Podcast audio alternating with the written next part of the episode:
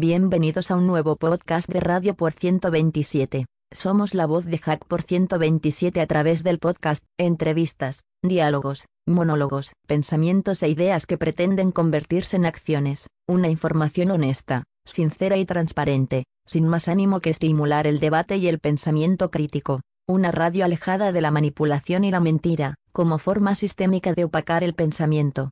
Nuestro mantra es que compartir el conocimiento nos hace libres, pero hoy como Radio por 127 afirmamos que compartir la información en forma crítica nos permite pensar libremente. Hacemos la siguiente advertencia para deslindar responsabilidades. Todo lo expuesto en este espacio sonoro es responsabilidad única y exclusiva de los ponentes y bajo ningún concepto representa a los distintos colectivos de Hack por 127. Así, sin más vueltas damos paso a nuestro podcast de hoy, que lo disfrutéis y divertiros tanto como sea posible. Bueno, continuamos en el episodio 2, en la entrevista a Eduardo Fornias, y nuestra pregunta, Eduardo, ahora es, ¿cómo ves la cuestión de la formación, de la titulación, cómo se va preparando la gente, cómo fue en su momento comparado con ahora? Eh, cada vez hubo un divorcio más descarado. Eh, o sea, digamos, en la facultad, pues eso, eh, te iniciabas con Pascal, un poquito de C, un poquito de tal, evidentemente, pues lo siete clásico, estructuras de datos, tal, luego aterrizó el C, pero mm, lo interesante estaba fuera de ahí. O sea, digamos, donde se cocinaba el futuro era fuera. Y yo sí que era consciente de que la facultad no te iba a enseñar todo aquello eh, que luego ha, llegado, ¿no? Ha llegado a nuestros, a nuestros teclados, eh, pero bueno, había que contentarse con lo que, con lo que había. Y los cuatro locos que hacíamos cosas, eh, pues parecía que éramos eso, cuatro, cuatro chalaos que se dedicaban a perder el tiempo los sábados por la mañana o alguna tarde loca, pues eso, con la cabeza metida en un monitor. Por cierto, monitores de verdad, lo que hay son auténticas maravillas, ¿no? LCDs y o sea, el mundo del plasma, el mundo de, eh, ¿sabes? ¿no? Y entonces nos conformábamos con un monitor RGB eh, de 640 por 480 que daba 216 colores. El que tenía uno en color, ¿eh? que yo tardé años en tener un monitor en color. y nos dedicamos a hacer gráficos con tarjetas Hércules. Eh, y nos dedicamos a hacer experimentos con ese tipo de cosas. Y, y yo que sé, a probar teorías y a crear pequeños algoritmos, por ejemplo, para, para generar Mandelbrot curvas de Mandelbrot, ¿no? Eh, por ejemplo, bueno, pues era emocionante verlo allí. ¡Ay, qué bonito! Eh, mira qué bien y mira qué tal. Y, éramos eh, como niños con zapatos nuevos, ¿no? Nuestros juguetes. Pero bueno, era testimonial y la gente de la, facultad sí investigaba, pero no había, no había un, un, no era representativo respecto a la masa, digamos, que formaba eh, la parte reglada, la parte que quería aprobar los exámenes, por decirlo así, al resto que estábamos interesados en ir un paso más allá. Eh, había movimiento, pero no era, no era enorme. Eh, sí también había gente interesada por la seguridad. yo ahora ya lo puedo decir, ahora ya lo puedo decir. yo en sus tiempos había una página que pertenecía a la agencia F y, bueno, tenían pequeñas fallas de seguridad y se podía entrar de una forma, bueno, al más puro estilo hacker, ¿no? O sea, digamos, descubrir esa fisura de seguridad y poder eh, saber que podías tener acceso a, ese tipo de servidor eh, cuando lo que estaba de moda en las BBS y todo aquello, ¿no? Eh, Fidonet y aquellas cosas que son tan antiguas, yo ya encontré las primeras fallas de seguridad en, en ciertos sitios, ¿no? Entonces, eh, claro, digamos, lo, acreditabas como podías y, lo, y lo, demostrabas como podías y avisabas a quien creías que era más oportuno para que arreglase aquello, eh, porque estaba mal, ¿no? Entonces, buscabas un poquito, aunque parezca un poquito exagerado, un poquito pedante, un poquito la perfección en las cosas, ¿no? Eh, yo creo que hoy es, hoy se, creo que el concepto de tente mientras cobro, como se suele decir, Hoy se hace una aplicación, se tal, y bueno, mantente hasta que llega alguien empuja y aquellos te cae como un castillo en naipes, ¿no? Eh, entonces, procurábamos evitar ese tipo de, circunstancias, de escenarios. Hoy parece que eso no es tan importante o no se busca tanto o o realmente si se busca no se consigue. Creo que todo hoy un poco la informática en ciertos aspectos es un castillo de naipes. No se cae por, bueno, pues de milagro hasta que llega la historia de, los tres cerditos, ¿no? Hasta que llega el, lobo y sopla y todo se desbarata. Sí, sí, sí, es un poco así. Antes éramos un poquito más conscientes de que aquello tenía que ser seguro, ¿no? Y a pesar de tener de todo, hoy la gente parece que, pues no sé, eh, que eh, los programas de control remoto, no sé, TeamViewer o cualquiera de estos, cuando eso ya existían programas en MS2 para tomar el control eh, remoto de un ordenador, ¿no? Yo los he usado, los he tenido y, parece como que hoy es lo más. Hay cosas que cuando, sin embargo, son, son métodos que hace 30 años ya existían. Hoy la gente parece que eso le asombra mucho, le parece lo más novedoso del mundo, y no, no es cierto. Eh, el agua caliente lleva inventada muchos años. Sin embargo, hoy parece que insiste que hay mucha gente que quiere inventar el agua caliente, pero bueno, allá ellos. Que ese parece ser un buen negocio, ¿no? Eh, hacer creerle a la gente que tú estás inventando algo que ya existe. Esa, esa ha sido una de las grandes virtudes que ha tenido Steve Jobs con Apple de poner como, como algo novedoso lo que ya existía hace tiempo, simplemente porque lo reempaquetaba bonito y, y, ya, ¿no? Lo que tú decías es importante. Yo recuerdo cuando salió la versión 1 de Linux, Microsoft saludó a ese nuevo sistema operativo con una frase que decía damos la bienvenida a este sistema operativo de jovistas era como que Linux era un sistema operativo para aficionados, hobbyistas, este, para jugar. Y la gente de Unix, de los Unix pagos, pensaba de que Linux nunca iba a llegar a nada, que ni siquiera iban a tener que hacerle aplicarle la política que le aplicaron a BSD de, de juicios para, para demorar su salida. Y fíjate lo que tú dijiste luego. Linux hoy gobierna el mundo, está rulando el mundo en el mundo del móvil, en el mundo de los servidores, en el mundo de las computadoras científicas. Es el sistema y ya hasta los hasta aquellas empresas que en su momento desecharon a Linux, hoy la están abrazando. ¿Con qué intenciones no sé, pero la están abrazando? Y hay otra cosa importante que tú remarcabas, que es la percepción cuando surgen las tecnologías de que esos son juegos que no sirven para nada. Yo recuerdo cuando empecé a acercarme a este mundo de la, de la tecnología, recuerdo que compré una, yo no sé, tú te acuerdas, una Texas Instrument, que era una computadora que tenía un microprocesador TM99, que fíjate qué cosa, tú sabes que era un procesador de 16 bits.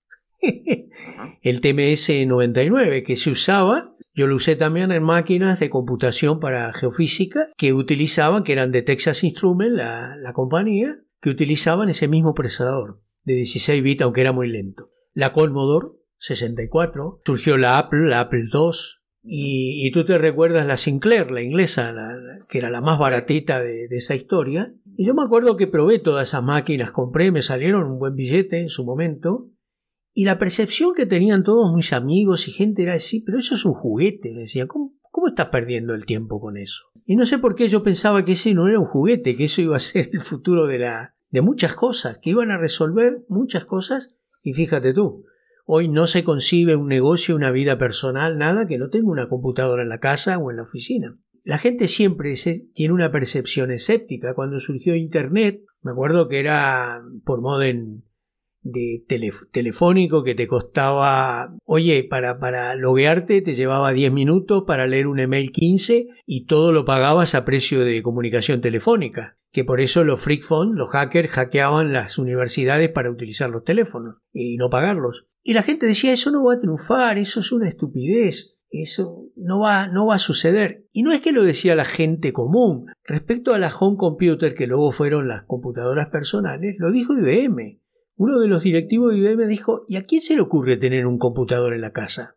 Y cuando surgió Internet, el mismo Bill Gates también dijo que Internet no iba a a ningún lado, que eso era para comunicar entre academias, universidades, pero que eso no tenía perspectivas en e, el mundo real. Bueno, mira, miremos lo que es hoy en día, ¿no? Lo que luego pasó cuando surgió el, el, blockchain, el Bitcoin. La gente se reía, decía, pero eso es un juguete, ¿qué es eso? ¿Para qué sirve? Fíjate hoy. Y luego la máquina universal que intenta llevar adelante Ethereum, luego empieza a aparecer la realidad virtual, la realidad aumentada, y todas esas cosas escépticas se han ido convirtiendo en realidades más rápido de lo que pensábamos. Y sin embargo, la perspectiva de los jóvenes actuales es que creen que todo eso se inventó ahora, sin saber de que hay todo un proceso de gestación de estas tecnologías. Eh, una de las primeras, vamos a decirlo claro, de las primeras eh, tablets que hubo, las tuvo Nokia. Yo recuerdo que compré una de ellas que venía con un Debian instalado, una pantalla más pequeña, pero era el concepto de la tablet. Eh, lo que luego fue el iPod fue el concepto que tuvo Sony con los, los reproductores de música, musicales, ¿no? Es decir, que nada se ha ido inventando de la, de la mañana a la noche, esa historia de, de la innovación mágica. No existe. Es una cadena de sucesos que viene de mucho tiempo atrás y que una cosa va inventando otra. Algo que decía este matemático inglés. Yo puedo ver porque estoy parado sobre el hombro de gigantes. Si no hubiera existido lo anterior, no podría estar yo donde estoy. Entonces la tecnología no aparece de las nubes, aparece porque hay todo un proceso, toda una cadena de gestación científico, experimental, etc. Y es en ese lugar donde en los últimos años, para mí, las comunidades, los LUB, las comunidades, el hacking que surge, el hacking surge alrededor del FreeFone y luego alrededor de Unix. Son los dos grandes grupos hackers, sí. También debemos tener en cuenta a los ciber, a los cyberpunk, que nacen con la con lo que es la encriptación y el hash y toda la parte que luego termina gestando el Bitcoin allá por el 2009. Todos estos grupos de hacking han sido importantísimos, ¿no? Porque son, han sido los que han permitido, si no hubiera habido un espíritu hacker, hacker, no hubiera habido Linux, no hubiera habido BSD. Y si no hubiera habido todas estas cosas, es como tú dijiste, el 70% de lo que tenemos no lo tendríamos. Es gracias a ese espíritu innovador verdadero que existía en las comunidades y que existe aún en el mundo hacker y que hay que rescatarlo, ¿no? Por algún motivo. Ahora quisiera hacerte una preguntita. En aquella época, bueno, tú decías que los lenguajes obviamente más utilizados eran COBOL, RPG, eh, Pascal, que era un lenguaje muy académico para aprender, el C que surgía pero como un lenguaje de, la, de trabajo, de, producción, y, también el Fortran, ¿verdad? El viejo Fortran, que creo que llegó hasta la versión 85 o algo así. El viejo Fortran que era para manejo científico y el COBOL para grandes manejos de datos, aunque con poca capacidad de cálculo, ¿no? Más que sumas y restas. Esos lenguajes eran los utilizados en ese momento, por ejemplo, ¿dónde? En la administración pública, en algunas empresas. ¿Dónde, dónde se reflejaba eso, Eduardo? Pues mira, básicamente las, las grandes... Claro, eh, has dicho una cosa que me ha hecho recordar una frase de un director de IBM, eh, no recuerdo el nombre, eh, donde él, muy profeta él, por aquello que de ser presidente de, de, IBM, decía que en, que en, este planeta no, era, no había sitio como, o sea, digamos, no sitio físico, sino que no había lugar a tener más de unos cinco ordenadores, dicho por un director de, IBM, porque lo veían como una herramienta para gobiernos, eh, para, y por el precio, el consumo, el tamaño, era pues eso, un poco más exclusivo que para, para gobiernos. ¿no? De hecho, eh, el primer censo, el primer ordenador eh, que se usa para una tarea administrativa fue para el censo de Boston, que se hizo sobre tarjetas perforadas, las famosas tarjetas de Hollerith. parece que aquello era pues con un, con un campo muy reducido, un precio altísimo y con una, con una vamos a decir, con unos operadores eh, de una, digamos, calificación técnica eh, rayando eh, la generalidad, ¿no? y luego al final, pues eso, decías, me ha llamado siempre la atención de que Bill Gates dijera que esto de, la Internet como que no iba a ir muy lejos, ¿no? Entonces, de aquella, cuando yo, yo empecé teniendo un, bueno, era estudiante, ¿no? Cuando era estudiante, tenía, usaba una Barrows como una, una, una, una máquina de, para tarjetas perforadas Barrows, y teníamos máquinas en, Unix. Eh, entonces, pues evidentemente nos preparaban eh, para ambientes empresariales, eh, porque nadie, ningún paisano compraba más que a todo caso juguetes, ¿no? O, lo, que, lo que ahora nos parecen juguetes, como decías, la Sinclair, etcétera. Entonces, ¿esto qué hacía? Hacía que la orientación, los lenguajes que, digamos que se, que en los que te formaban, eran pues básicamente eso, COBOL. Era COBOL para aburrir. Yo he usado COBOL en muchísimas empresas, incluso, fíjate, te voy así como cosa curiosa, a lo mejor la gente no recuerda el famoso Ryan McFarland, eh, que no, no, no es el tipo este de, los, de, de, las series de animadas para adultos, eh, no es el señor este McFarland, no, fue mm, Ryan McFarland que creó uno de los compiladores de COBOL eh, tan, tan, tan extendido y conocido que yo lo he usado para crear mucho software para empresas sobre MVPC, pero sobre MS2 compilábamos software, software en COBOL en MS2 y funcionaban perfectamente. Entonces yo he mecanizado muchísimas empresas eh, eh, en COBOL y en Pascal, en COBOL y en Pascal. O sea, era algo, y, bueno, y con el antiguo, y, si supiera las veces que he utilizado de base 2, nunca existió el 1, fue una maniobra, una maniobra de marketing bastante estupenda, ¿no? De pasar de llamarle Vulcan a, llamarle de base 2, ¿no? Bueno, pues en de base 2, eh, eh, que luego fueron todos los lenguajes eh, DBaseX, eh, que luego se sumó, se sumó Fox, se sumó Clipper, eh, Nantucket Clipper, bueno, pues todo esto eh, yo lo he utilizado muchísimo para, para pequeña empresa y en grandes empresas, por supuesto, COBOL. Yo he estado durante dos años, por ejemplo, eh, programando en COBOL para la Peugeot, para la multinacional francesa del automóvil. y allí todo lo que utilizábamos era, pues eso, COBOL, CISC y, y utilizábamos, pues eso, este tipo de cosas que sí había sido una formación reglada en su momento, eh, pero que no tenían mucho más recorrido que aquello. Y era todo, mm, mm, eh, era, eh, era, todo ambiente empresarial. Y Cobol se llevaba la palma. Cobol y todo lo asociado a Cobol, claro. Hacer, hacer chains, subir todo a Pambalet, o sea, bueno, era lo que se llamaba entonces, ¿no? Hacer grandes cadenas de pequeños programas, hacer un chain, una cadena de pequeños módulos en, en, COBOL, donde tu aportación no era más que el crear un eslabón de aquella enorme cadena que gestionaba datos a una velocidad impresionante, ¿no? Porque eh, es una de las virtudes de COBOL, eh, de las, bueno, a lo mejor no tiene muchas virtudes, pero por lo menos esa sí la tiene. Eh, y, y, luego apliqué COBOL sobre MS2 durante mucho tiempo para pequeñas, em, para mecanizar pequeñas empresas y había, pues, digamos, todo un tejido eh, de negocio eh, en torno a esto. Muchas empresas que hacían, sobre todo software vertical. Eh, porque, claro, evidentemente, cuando hablas de los años 80, de la década de los 80, todo el software estaba por inventar. Yo creo que España ha sido el país donde más programas de contabilidad se han creado. Sí, todas las empresas tienen un, un software de contabilidad, un programa de contabilidad. ¿Por qué? Porque no existía software digamos, enlatado que, que sirviese para una empresa concreta. Entonces, ¿dónde estaba la oportunidad de negocio? Pues en el software de facturación, los famosos terminales de punto de venta, la contabilidad, el programa del almacén, pues, facturación y todo aquello, ¿no? Eh, entonces, eh, aquello estaba basado en los lenguajes de la época y hasta que alguien tuvo la genial idea, no sé hasta qué punto, de crear un programa de contabilidad en C que yo me hacía cruces. ¿Cómo empleas un lenguaje generado para sistemas creas un software de explotación, eh, eh, de explotación eh, administrativa creado en un lenguaje tan árido y tan duro como C y que está enfocado para sistemas, pues los sabía con que tenían, que tuvieron esas agallas, ¿no? Y yo decía, esto, el mantenimiento va a ser de locura. Y efectivamente, fue de locura. Evidentemente desapareció la empresa y el producto. Entonces, ¿qué ocurre? Que había, evidentemente, tardó un tiempo en, en existir lenguajes alternativos eh, de más alto nivel, donde podías contemplar el problema con una cierta distancia, por decirlo así,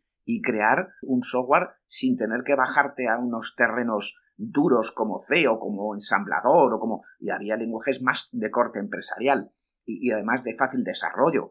Eh, o sea, mm, desde, no sé, había herramientas case eh, por aquello de, bueno, pues de ayuda a la programación y bueno, ya luego empezó a que Regional Rose o sea, empezaron a crearse eh, pues, eh, software de gestión de proyectos, eh, muy primitivos, pero bueno, que ayudaban al desarrollo, pero básicamente todo, era enfoque profesional. Y, era sota, caballo y rey, o sea que tampoco había una gran... yo recuerdo cuando llegó Módula 2, por ejemplo, que bueno, fue bastante interesante porque aún no siendo orientado a objetos, sí tenía una perspectiva, una, una, una forma de contemplar las cosas eh, que luego eh, otros software aprovecharon para crear esa, ese, ese paradigma, ese nuevo paradigma, ¿no? Eh, y luego jugabas con los clásicos. Yo recuerdo que, por ejemplo, cosas como Lisp o como Forth, o, bueno, Fortran, Fortran, aunque la gente no lo conozca demasiado, eh, la mayoría de, los, de, las librerías que se utilizan en software de ingeniería están basadas en Fortran. Correcto. Porque es uno de los mejores lenguajes que hay para transcripción de fórmulas matemáticas. Eh, lo llevan el nombre. Eh, por ejemplo, para hacer pequeñas cosas Romable utilizábamos Forth, que era un lenguaje muy diminuto. o sea, quiero decir diminuto que generaba un código fuente en ensamblador muy ágil y que te permitía grabarlo en una EPRON e instalarlo en una máquina. Era el primer embebido eh, que podías tener, ¿no? Algol, por ejemplo, que también era un, Algol, Prolog. que también tenía Prolog, por ejemplo, que también hubo un sistema operativo Prolog de, francés que explotó mucho en la casa Bull en sus tiempos, la Bull francesa. entonces, bueno, pues todo era ahí, todo, jugabas con cuatro cosas. en Algol es, es fantástico, por ejemplo, mm, en algunos aspectos de cálculo. Eh, es impresionante. De hecho, uno de los eh, de las cosas que se usaron mucho fue para astronomía. Eh, el software de Algol. Bueno, cada uno tenía su especialidad, ¿no? a mí me tocó, por ejemplo, poner desarrollar un software para el cálculo de la refrigeración de una central nuclear, ¿no? Y, lo hicimos en D-Base, tal como suena, lo hicimos en un, en un, en un dialecto de, de base, ¿no? Eh, y, aquello funcionó.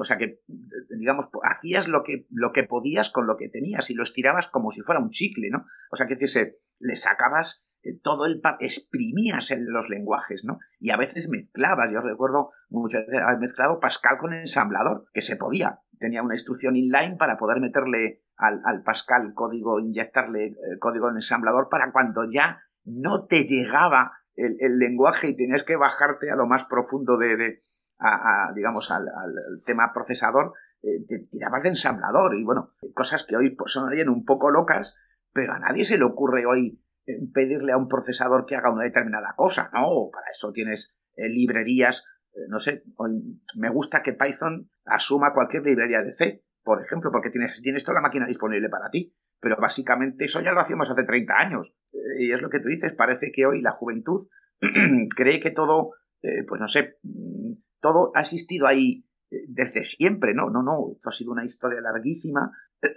ha tenido un desarrollo con un montón de personas implicadas, más o menos conocidas a día de hoy. Me encanta de vez en cuando, yo siempre cuando sabes que, no sé, mi estilo también es un poquito así curiosón, y mucha gente le, le pregunta, oye, eh, eh, ¿por qué los iconos tienen los bordes redondos? Eh, es, una, es una estupidez, pero pues porque, porque Andy Herfeld, programador de Apple, le exigió al señor Steve Jobs eh, que le hiciera los iconos redondos porque le parecía que si terminaban en punta eran, eran, eran eh, vamos a decir, un poquito hirientes, ¿no? Eh, aquello de que terminaban en pico, que, eran, que fueran cuadrados, le parecía una forma bastante primitiva, ¿no? Entonces, uno de los mejores programadores de Apple creó un algoritmo para crear los puntas, las, digamos, redondear los iconos, y a partir de entonces todos los iconos son redondos. Es curioso, pero tiene 40 años. Sí, sí, sí, sí, correcto. Eso que uno ve tiene 40 años detrás, por eso los iconos de, de, casi todos los, los, software actuales, de los iPhone, de, de, Android, tienen los cantos redondos. Es una cosa, no, no pasa de ser una mera, una mera anécdota, pero yo lo utilizo para, digamos, dejar patente que, eh, como dijo alguien, que no, que una vez descubierta la electricidad, el resto son hijos de. Eh, sí, una vez, sí, una vez descubierta la electricidad ya no hay misterios. ya igual te da que sea una afectadora o un PC. Eh, son hijos de la electricidad, del descubrimiento de la electricidad. ¿no? Entonces, pues igual hoy parece que, todo es, eh, que todo estaba ahí desde el día cero y no, no es verdad. Tiene una historia, además preciosa. Eh, la historia de informática tiene muchísimas anécdotas curiosas y muchísimas, bueno, eso, curiosidades y muchísimos personajes detrás de lo más variopintos. Eh, eh, donde, digamos, han creado el escenario en el que actualmente vivimos. Pero bueno, sería, pues eso, para hacer una, para hacer un libro sobre, no creo que haya historia de la informática que abarque tantas anécdotas y curiosidades como tiene este gremio, con la vida tan corta que tiene, porque es, la, es la, la, ciencia con la historia más corta, porque si la medicina tiene miles de años de tradición detrás y de experimentación detrás, la informática tiene eh, seis décadas. Eh, más o menos, ojo buen cubero, ¿no? Y sin embargo es la que más ha eclosionado, la que más, eh, digamos, eh, la que más espacios ha cubierto. Yo muchas veces digo, no lo digo a malas, ¿eh? No lo digo a malas. Si un, si un médico le tiras del, del enchufe, se convierte en un brujo de, la tribu. Sí, sí, sí, sí, claro, entiendo. todos son aparatos de resonancia magnética, ecógrafos, eh, eh, rayos X, ya, ya, tírale del enchufe y a ver qué, te queda de un médico. Eh, un señor con una trompetilla y, un caldero humeante lleno de hierbas.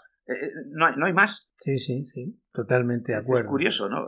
Hemos llegado a todos los sitios a una velocidad espectacular y parece que todo eso nace de la nada o parece que ha sido por generación espontánea. Y no, no es cierto. Tiene un gran recorrido y sobre todo con gente, con gente que, que, ha aportado, eh, pues si no su vida, una gran parte de su vida. Mira, yo me llevo, me llevo seis años con Linus Torvald, más viejo. Soy más, viejo que Linus Torvald, seis años. Y sin embargo, estudiamos con los mismos libros. Eh, teoría de compiladores, del señor Tannenbaum, ¿no? Eh, que es el, libro por excelencia, el libro de cabecera de la época, ¿no? Eh, y entonces Tannenbaum te incluía un Minix. Yo tengo todavía un Minix en discos, en un disco flexible de 5 un cuarto. Claro. Y este señor te animaba a, experimentar con aquello. Evidentemente era libre, claro, aquello era, si usted quiere, ¿no? pues a partir de ahí ha nacido, por ejemplo, Linux, uno de los hijos de Minix. Eh, que era un, era el, código fuente de, de una de, de, un Unix y a partir de ahí empezabas a comprender todos los sistemas de, entrada y salida de archivos, la gestión de los procesos internos de las máquinas, de cómo, de cómo se gestionan las tareas dentro de, o el multitasking o la asignación time leasing eh, de un ordenador, ¿no? Eh, entonces, mm, bueno, pues vimos parir todo aquello y, digamos, los más curiosos fueron, bueno, pues los que tuvimos esa experiencia personal, que no pasa de ser una experiencia personal, eh, eh, que es, pues eso, intransferible. hay que estar ahí y con, no sé, pasarse horas con jugando con ello para darse cuenta de lo, de lo profundo que es esto, ¿no?